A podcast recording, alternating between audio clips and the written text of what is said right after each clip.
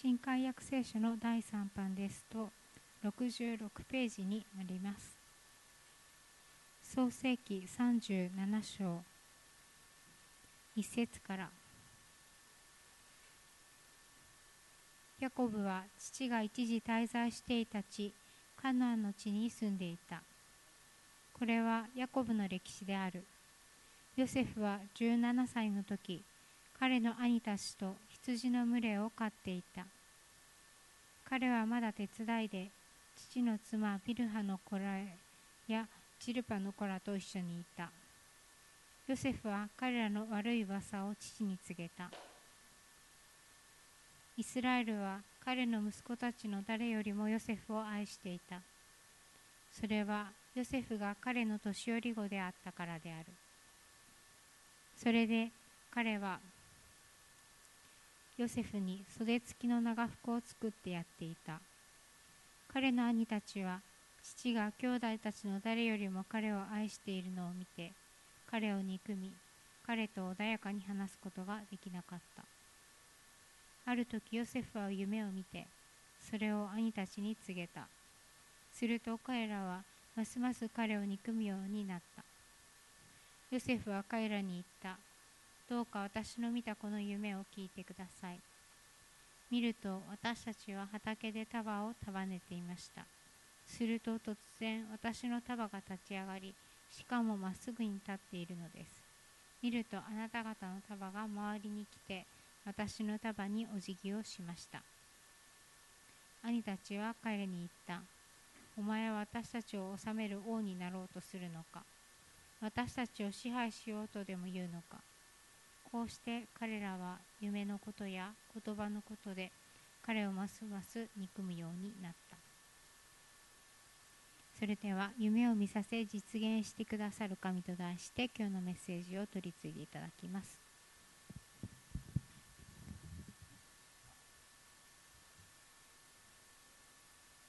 えっと、今日は創世記の35章の16節からですねあの42章9節までという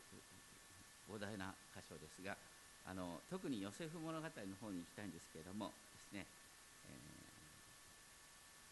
ー、その中で特に夢を見させ実現してくださる神ということで覚えたいと思います。えーと、日本は1990年以降ですねバブル経済バブル経済崩壊1995年のオウム真理教事件ということを通してですね本当に信仰的な面での夢を失っていく今もその後遺症の中にあるのかなと思いますが、えー、高度成高度経済成長時代っていうのは多くの人々が夢を持ってた。今考えるとですね、えー、たわいのない夢なんですがマイホームマイカーとかいう形でですね。でも夢があるっていうことは人を元気にするんですね、えー、最近はあ原発事故以降ですね改めてですね日本人の夢が本当にしぼんでいるなということを思わされます。今日のところは神様がヨセフに夢を見させてくださってその夢を実現してくださったというですねあの不思議な記事がありますが。それに至るプロセスの中でですねまずあのヤコブのですねえ、前回までやったヤコブのその後のことを見ていきたいんですけれども創世記の35章の16節17節を見るとヤコブがですね、えー、ベテルで主を礼拝した後さらに南に下っていった。その途中でラケルがひどい陣痛に襲われて、えー、彼女が命と引き換えに、うん、ベニヤミンを誕生させた。その時ラケルはですね、えー、この子を私の苦しみの子と読んだんけれどもそれに対してヤコブはですねあくまでも右手の子かけがえのない大切な存在なんだと名前を付けたという話が出てきます。悲劇なんですけれどもその悲劇の中に神のご計画を見ようとしたヤコブの信仰が見えるかなと思います。でもその後ですね、ひどい話が出てくるんですが35章22節を見るとヤコブの長男のルベンが父のそばにビルハのところに行ってこれと寝た。恐ろしいですね。あのルベンっていうのは典型的なアダルトチャイルドとして、えー、成長したのかなっていうことが他のところに見ると見えるんですけれども隠された心の怒りがあったのかなと思いますがとにかくとんでもないことをすることによってルベンは長子と見られなくなっていくというのがその後の話につながっていきます。でもヤコブについてですねあの面白い記述が出てくるのは35章の27節からのところで、えーと、お父さんのイサクが亡くなりその時にエサウとヤコブが共同でですねイサクを葬った。ここにですねヤコブとエサウの和解の様子が。で36章でエサウの歴史が書いてありますがここで興味深いのは36章の6節7節のところでですねエサウは弟ヤコブから離れて他の地へ行った。それは2人が共に住むには彼らの持ち物が多すぎたから。不思議な書き方なんですよね。というのはついこの前ちょっと見ていくとですねあのエサウはもともと父とは離れたセールの地にもうすでに行ってたはずなんです。これ時間的な因果関係っていうよりは神様がヤコブとエサウを祝福してくださったから、ね、住む場所が狭くなって別れたっていう書き方これはちょうどアブラハムが豊かになった時にですねアブラハムとロトがですね住む場所を別れる必要があったと同じイメージをさせているそれと同じようにですね神様はヤコブもエサウも祝福してくださってるよっていうことが出ている、まあ、そういう中でエドムの歴史がいろいろと書いてあるんですけれどもそれを飛んでですね今日は37章2節に行きますが37章2節。これはヤコブの歴史である。ヤコブの歴史であるって書いた時には大抵ですね息子の歴史がここから始まってくるシーンですね。ここからヨセフのいわゆる物語が入ってその時ヨセフは17歳であった。でこれからヨセフの悲劇が始まるんですがその原因として書いてあるのはお父さんのヤコブが息子たちの誰よりもヨセフを愛していた。そしてヨセフのお兄さんたちは父が兄弟の誰よりもヨセフを愛しているのを見てヨセフを憎み穏やかに話すことができなかったほどである。ヤコブのストーリーの、ね、悲劇っていうのは大体あのヤコブのお父さんのイサクがねエサウを愛した。そういう歪んだ関係からねヤコブの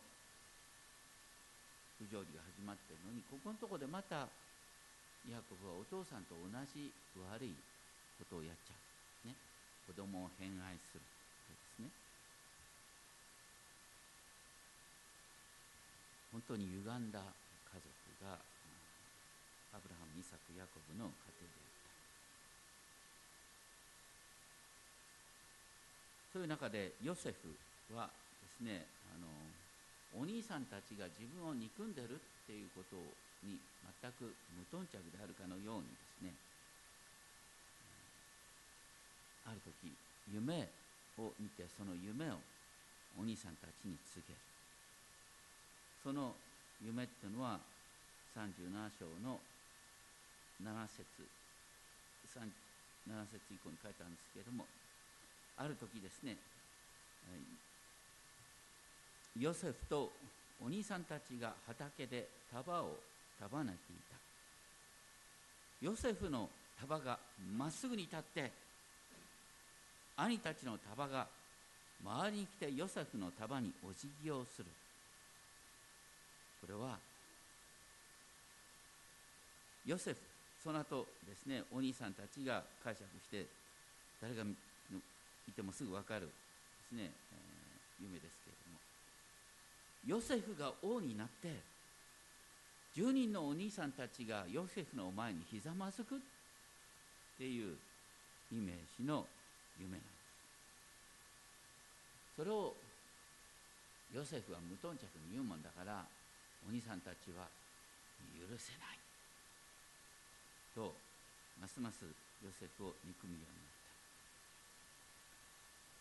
た。それで終わればいいんですがヨセフもまたもう一つの夢を見るんですね。その夢は太陽と月と11の星がヨセフを伏し拝んでいるというこれまたあの明らかんと言っちゃうわけですね。お兄さんたちは当然頭にくる。これはなんとヨセフの父と母と11人の兄弟たちがヨセフを串し拝むっていう夢。ですこの時はさすがお父さんのヤコブもなんていうことなんだと思ったんですけれどもヤコブはその夢のことを心に留めていた。実はこの後のヨセフ物語っていうのは何かというと神様がヨセフに見せ見させてくださったこの2つの夢を神様が実現していくっていうのがヨセフ物語なんです。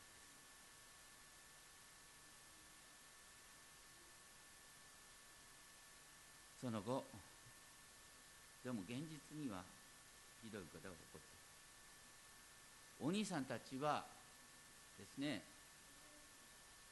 ヤコブの羊の群れを飼うために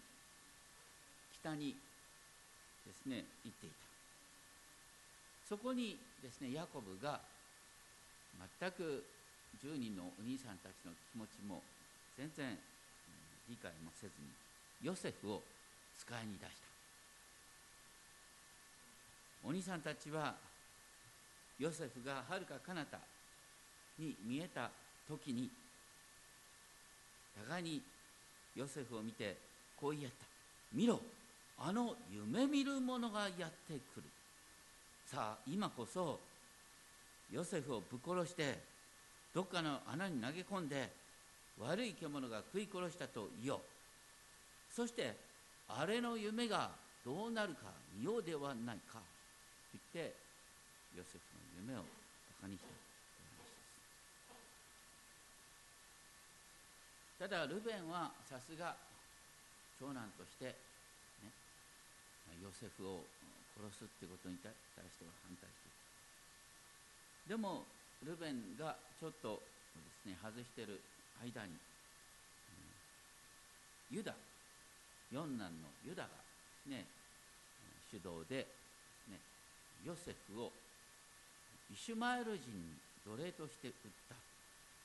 イシュマエル人っていうのはアブラハムの一番最初の子供イシュマエルの子孫ですね。奴隷の子供の子孫にですね、ヤコブの後で後継ぎと認められるヨセフがですね奴隷奴隷として売られるという悲劇兄たちはヨセフの長服を親木の地に浸して持ち帰ってお父さんのヤコブに見せる。ヤコブはヨセフが獣に噛みつかれたと思って泣き悲しむ。ヤコブはこう言います。私は泣き悲しみながら黄泉にいる我が子のところに下っていきたい、まあ、それにしてもかつてですねヤコブはヤギの毛を用いてお父さんのイサクを騙した。今度ヤコブは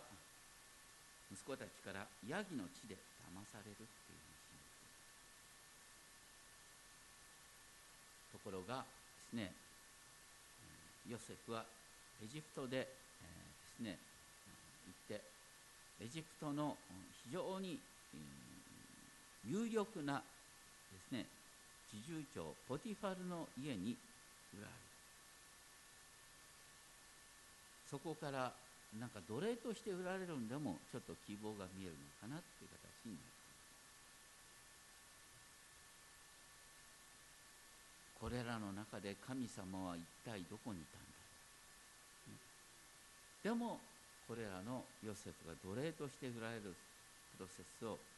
実は神様ちゃんと見てたんだよっていう話で次にですね38章ではまた変な話が入ってくる。38章ではユダの物語が入ってくる。どうしてここにユダの物語が入ってくるかというと実はヤコブ一族のこれからですねまとめ役としてのユダの話。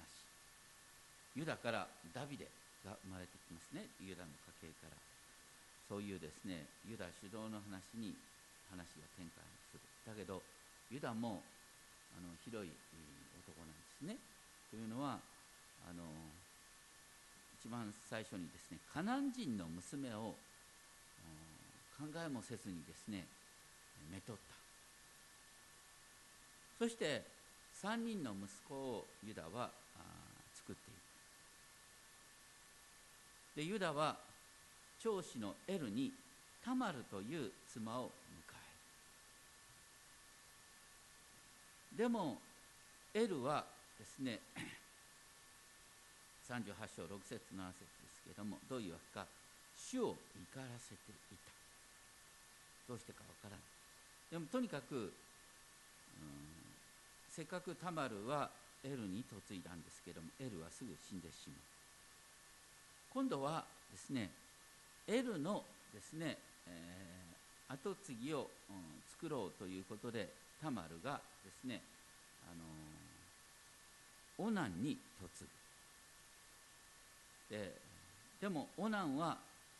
自分からできる子供がですねお兄さんエルの息子になるっていうことを嫌がってですね、えー、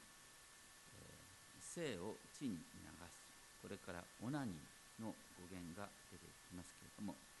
オナンはそれによって主を怒らせて、えー、主はオナンを殺す。で今度はですね、えー、ユダの三男シェラ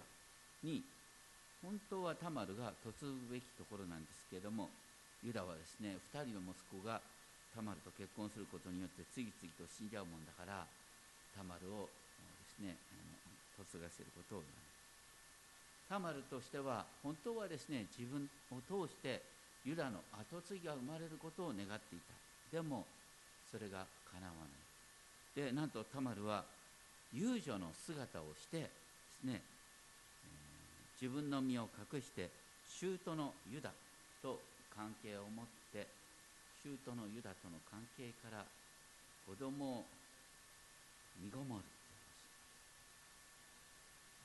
これはもうとんでもないスキャンダルですね、まあ、ユダはまさか自分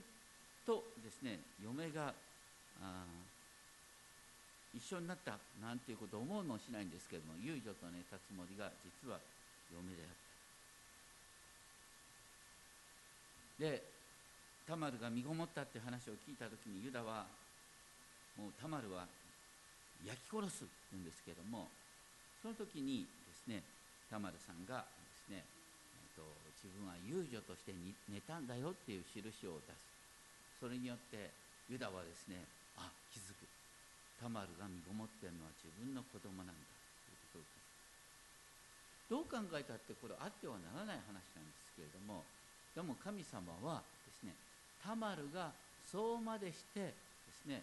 イスラエルの家系をね産もうとしていたっていうこと自体を神様は喜んでくださいます。後でですねルツキの4章12節を見るとですねルツキ4章12節を見ると、うん、あなたの家がタマルタマルがユダに産んだペレツの家になりますようになんてね後にタマルはキリストの家系にまで出てくるんだよ。遊女の姿をして、えー、あのなんだ舅と関係を持ったのがなんで偉人になるんだって不思議なんですが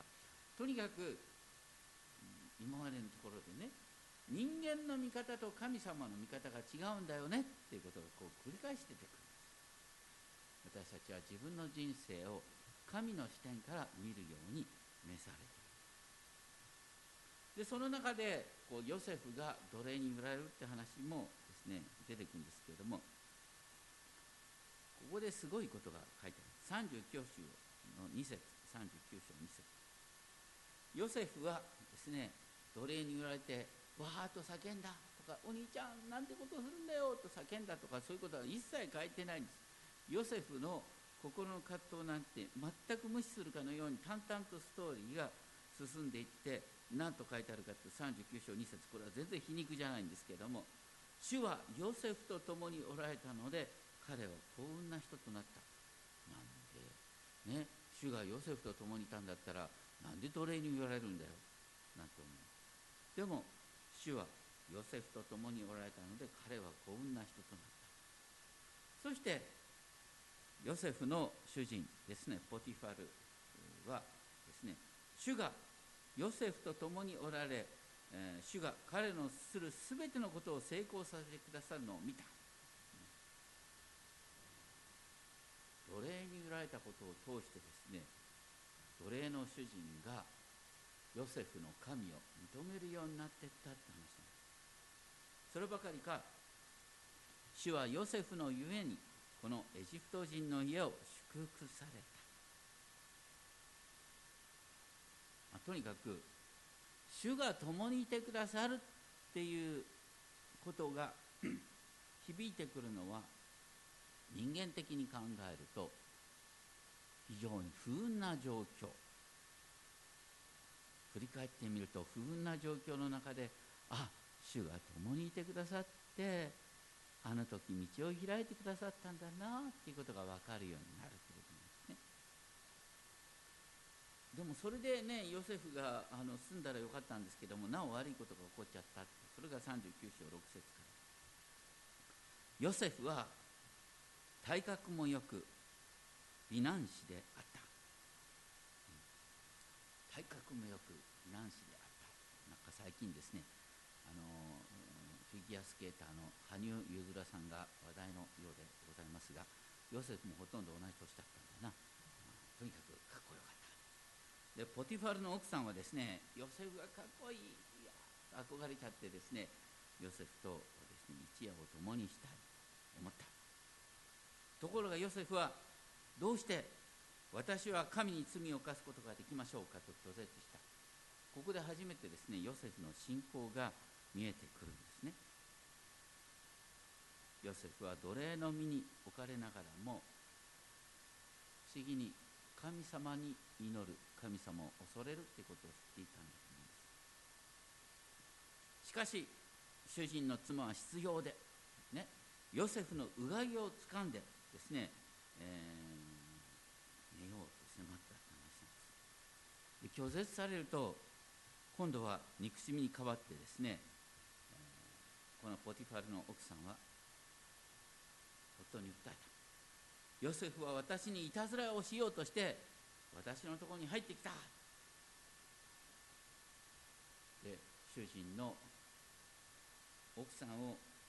強姦しようとした罪によってヨセフさんは牢屋にいられちゃった。もう本当にかわいそうだよね。なんで無実の罪で牢屋に入れられるんだよ。そこのとこで出てくるのがまた全然皮肉じゃなくて39章21節。主はヨセフと共におられ彼に恵みを施し監獄の長の心にかなうようにされた。それで監獄の長はすべての囚人をヨセフの手に委ねた。ヨセフはそこでなされるすべてのことを管理するようになった。それは主が彼と共におられ彼が何をしても主がそれを成功させてくださったから。不思議だね。奴隷に売られる時は主が共にいたと書いてあるのに奴隷に売られた後で主が共にいた、ね、無実の罪で牢屋にいられる時には主が共にいたって書いてなくて牢屋にいられた後で主が共にいたって牢屋での生活を祝福してください牢屋での生活を祝福されて何の役に立つんだよなんて思うかもしれませんけども主が共にいるってのはそういうことらしいですよ。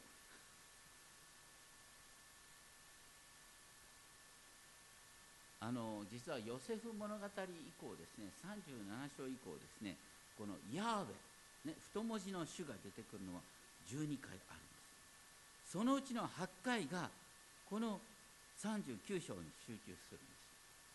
だからヤーフェはヨセフと共にいるっていうのが39章のテーマ。でもヤーフェがヨセフと共にいるっていうのは奴隷として家の管理を任されるほど信頼されたって話と今度は牢屋に入れられた後で牢屋の管理を任されるって話とつながってくる。私たちの価値観とだいぶ違う。とにかく神様の視点から自分を見るっていうのはそういうことなんだよな。そういう中で40章になるんですけどもヨセフがですね、監獄の牢屋の管理をしているところにですね王のそばに仕える2人のですね大臣がですね、えー、やってきた、ねえー、罪を王に罪を犯してどういう罪か分かりませんけれども落とされてきた。でヨセフはその2人の交換の付き人になった。ある時この2人の交換が夢を見て悩んでいた。それに対してヨセフは何と言ったか40章8節かっこいいですね。それを解き明かすことは神のなさることではありませんか。さあそれを私に話してくださいと堂々と言って打ちひしがれてる2人の大臣と奴隷として売られ無実の罪で牢屋に入っているヨセフの堂々とした姿にまあ、とにかくですねヨセフはそこで、えー、検釈官長の夢を解き明かす。検釈官長というのは王様にですねワインを差し出すですねあの大臣のような働きです。で、その夢はとにかく検釈官長が3日の後にですね王様のもとに戻してもらえるっていう話。でその時ヨセフはですね夢を解き明かした後で言いました。あなたが幸せになった時にはきっと私を思い出してください。私に恵みを施してください。私のことを王様に語ってください。ヨセフはここぞとばかりにですね牢屋から出られる道を求めたということですね。一方ですね調理官長の夢は3日のうちに木に吊るされるという話でそれもその通りにところがですね、えー、ヨセフの夢の解き明かし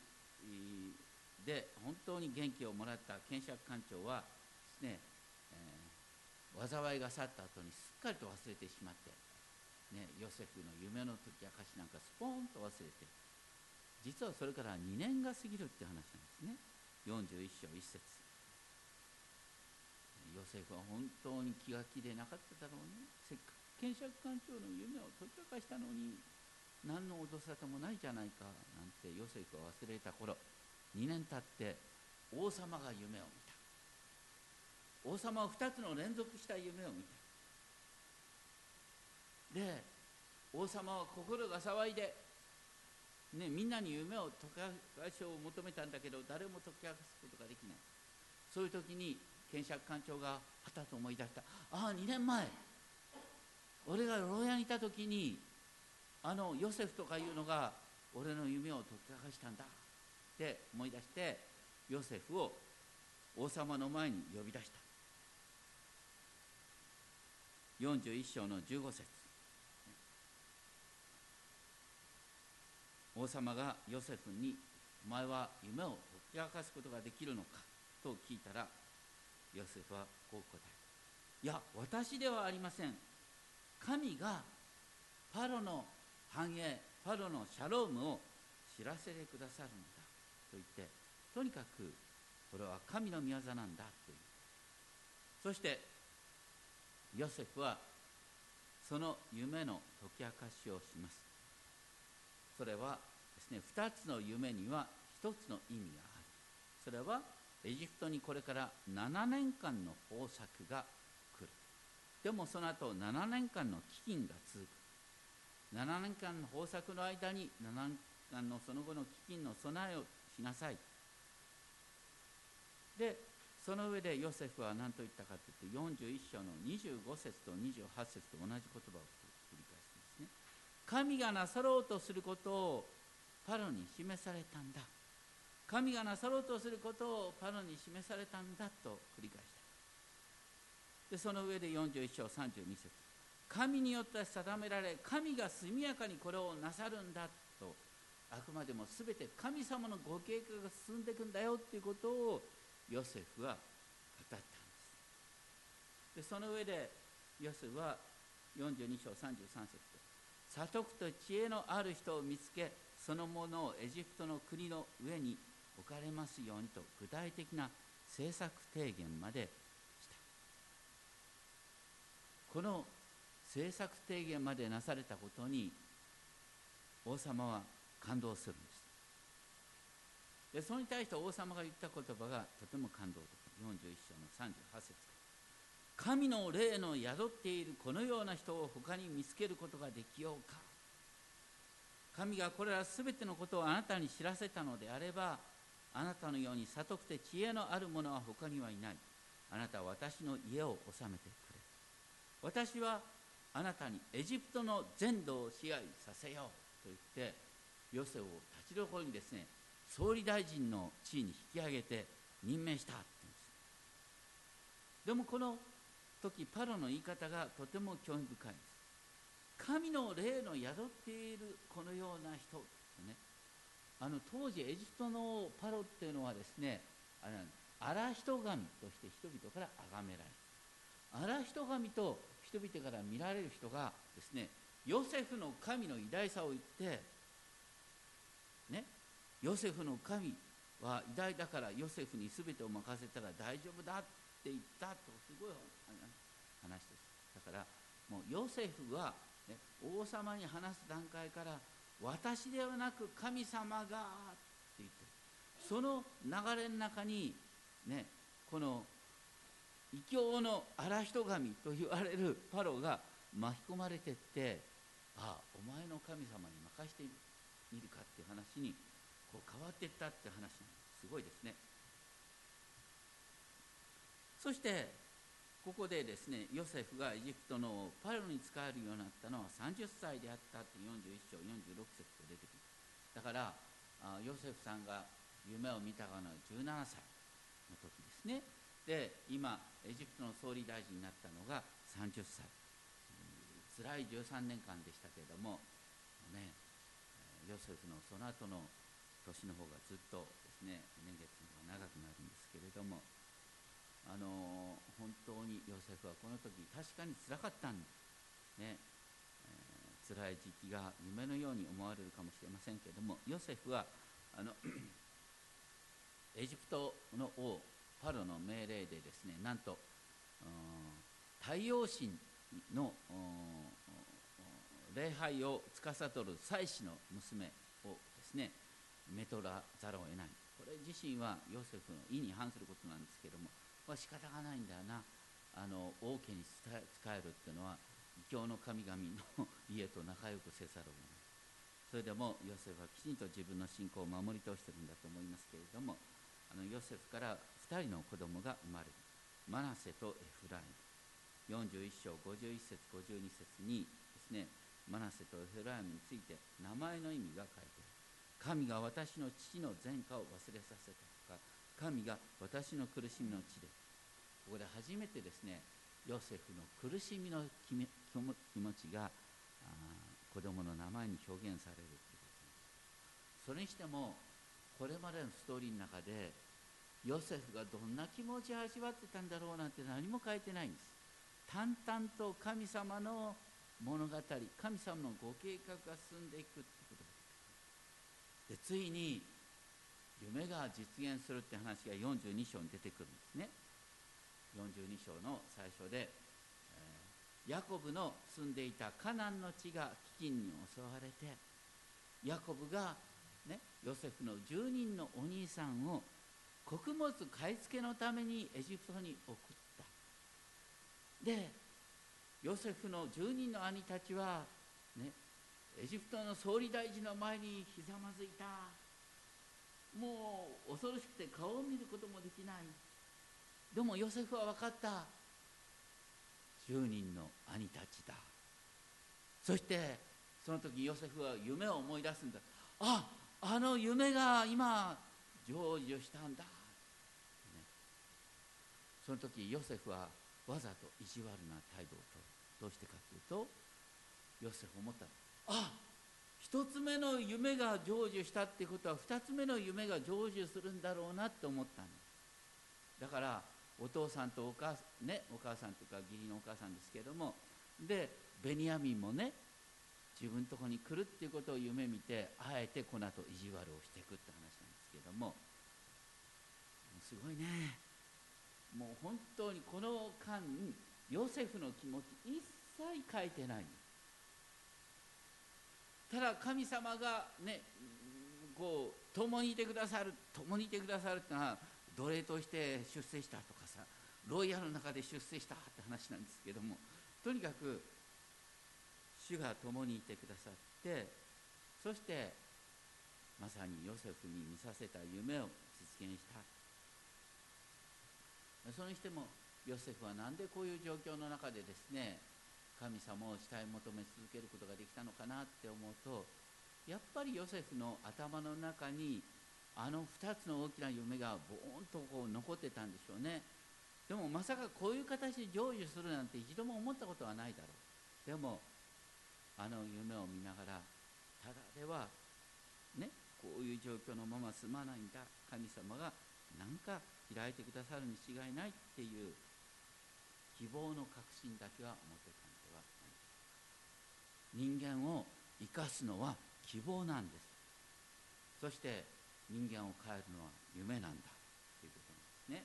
すね。夢ということで思わされるのは、ね、聖書的な夢で世界を動かした代表者というとマルティン・ルーサー・キングね1963年の8月にマルチン・ルーサー・キングはワシントンで「I have a dream」という有名な演説をしました。でその時のキング牧師のです、ね、演説の背後にあるのはイザヤ書なんですね。イザヤ書11章にですね今日一番最初に読まれましたけども「狼は子羊と共に宿る」っていうねあの食う側と食われる側が一緒に、ねえー、仲良く暮らすっていうですね食う側と食われる側が和解をするっていう話がイザヤ書11章に書いてあるんで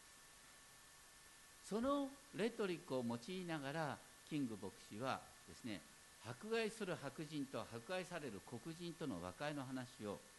夢として表現した。キング牧師はこういうふうに演説したんですね。抜粋ですけど今日も明日もいろんな困難や挫折に直面しているがそれでも私にはなお夢がある。それはいつの日かかつての奴隷の子孫とかつての奴隷主の子孫とが共に兄弟屋のテーブルにつくことができることである。私には夢がある。それはいつの日か私の幼い4人の子供たちが彼らの肌の色によってではなく人格の深さによって評価される国に住めるようになることである。私は今日夢を持っている。私には夢がある。それは悪意に満ちた人種差別主義者に牛耳られているアラバム州でいつの日か幼い黒人の男の子と女の子が白人の男の子と女の子と手をつなぎ兄弟姉妹として歩けるようになることである。これが私の希望なんだ。こういう信仰があれば私たちはこの国の創造しい不協和音を兄弟やの美しいシンフォニーに変えることができるんだ。それから5年後キング牧師は自分の死を予感しながらこう言った。この目で私は主のビジョンが実現するのを見た。と言って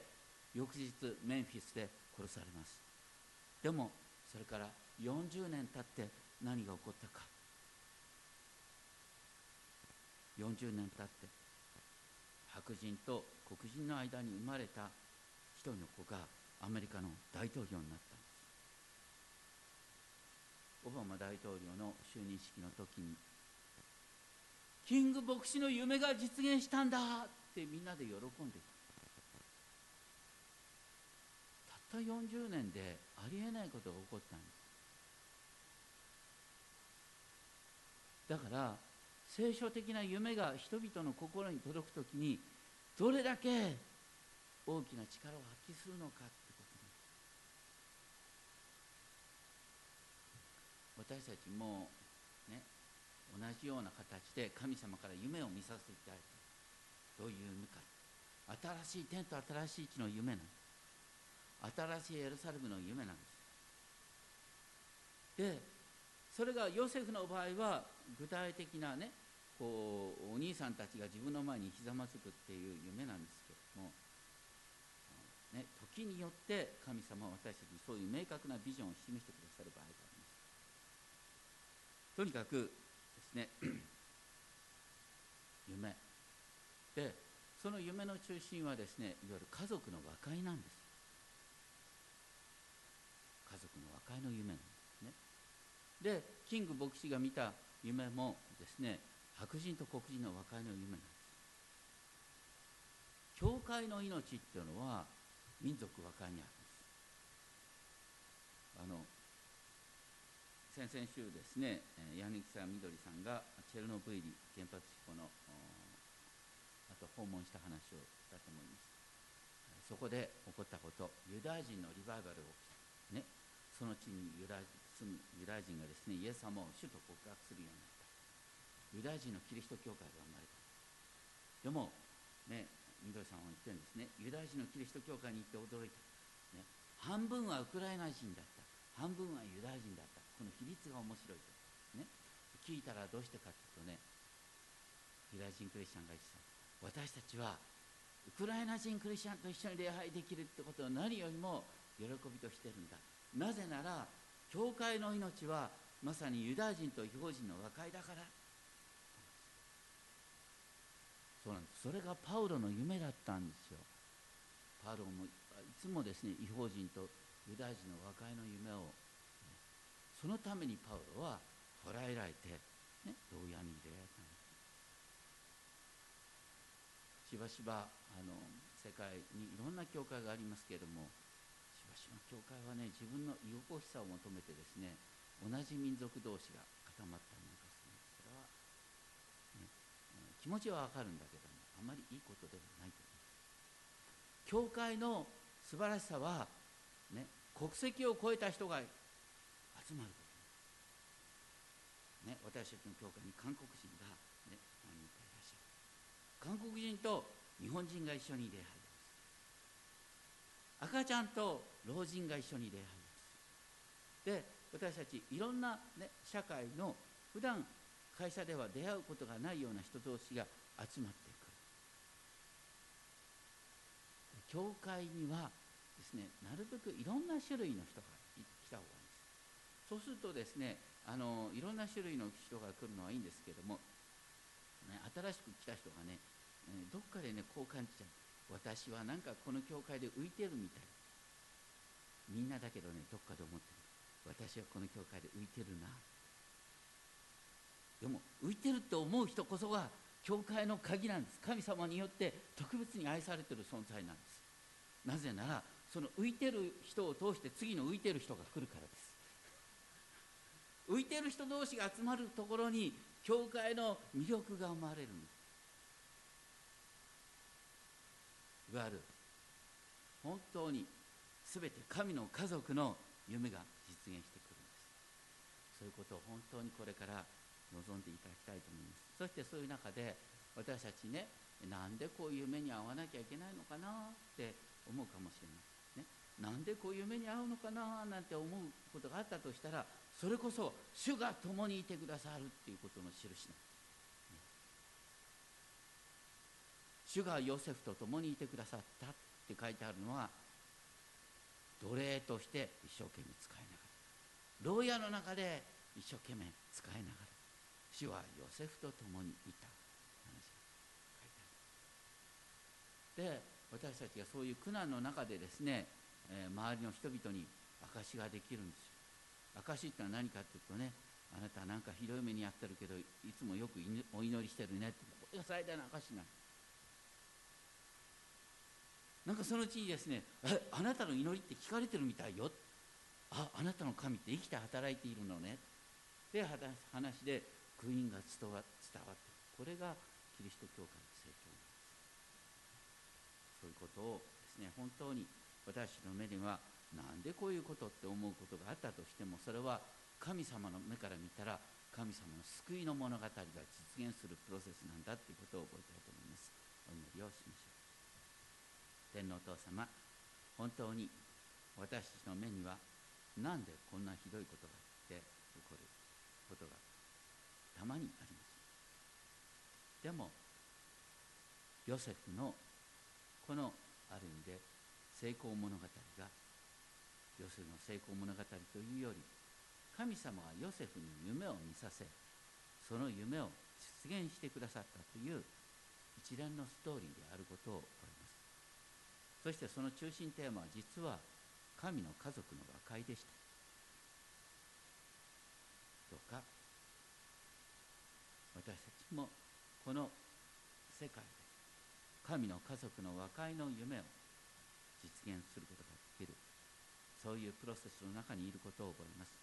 どうかこの教会に他の国籍の方をまた違った立場の人をまた別の問題を抱えている人をこの教会にお送りください。私たちがこの教会において民族を超えた和解をそして世代を超えた和解をそれぞれの社会的背景を超えた和解を証しすることができるように。どうか私たちが神の家族として成長できるよう導いてください。高等機種、安きる人ストの皆によってお願いします。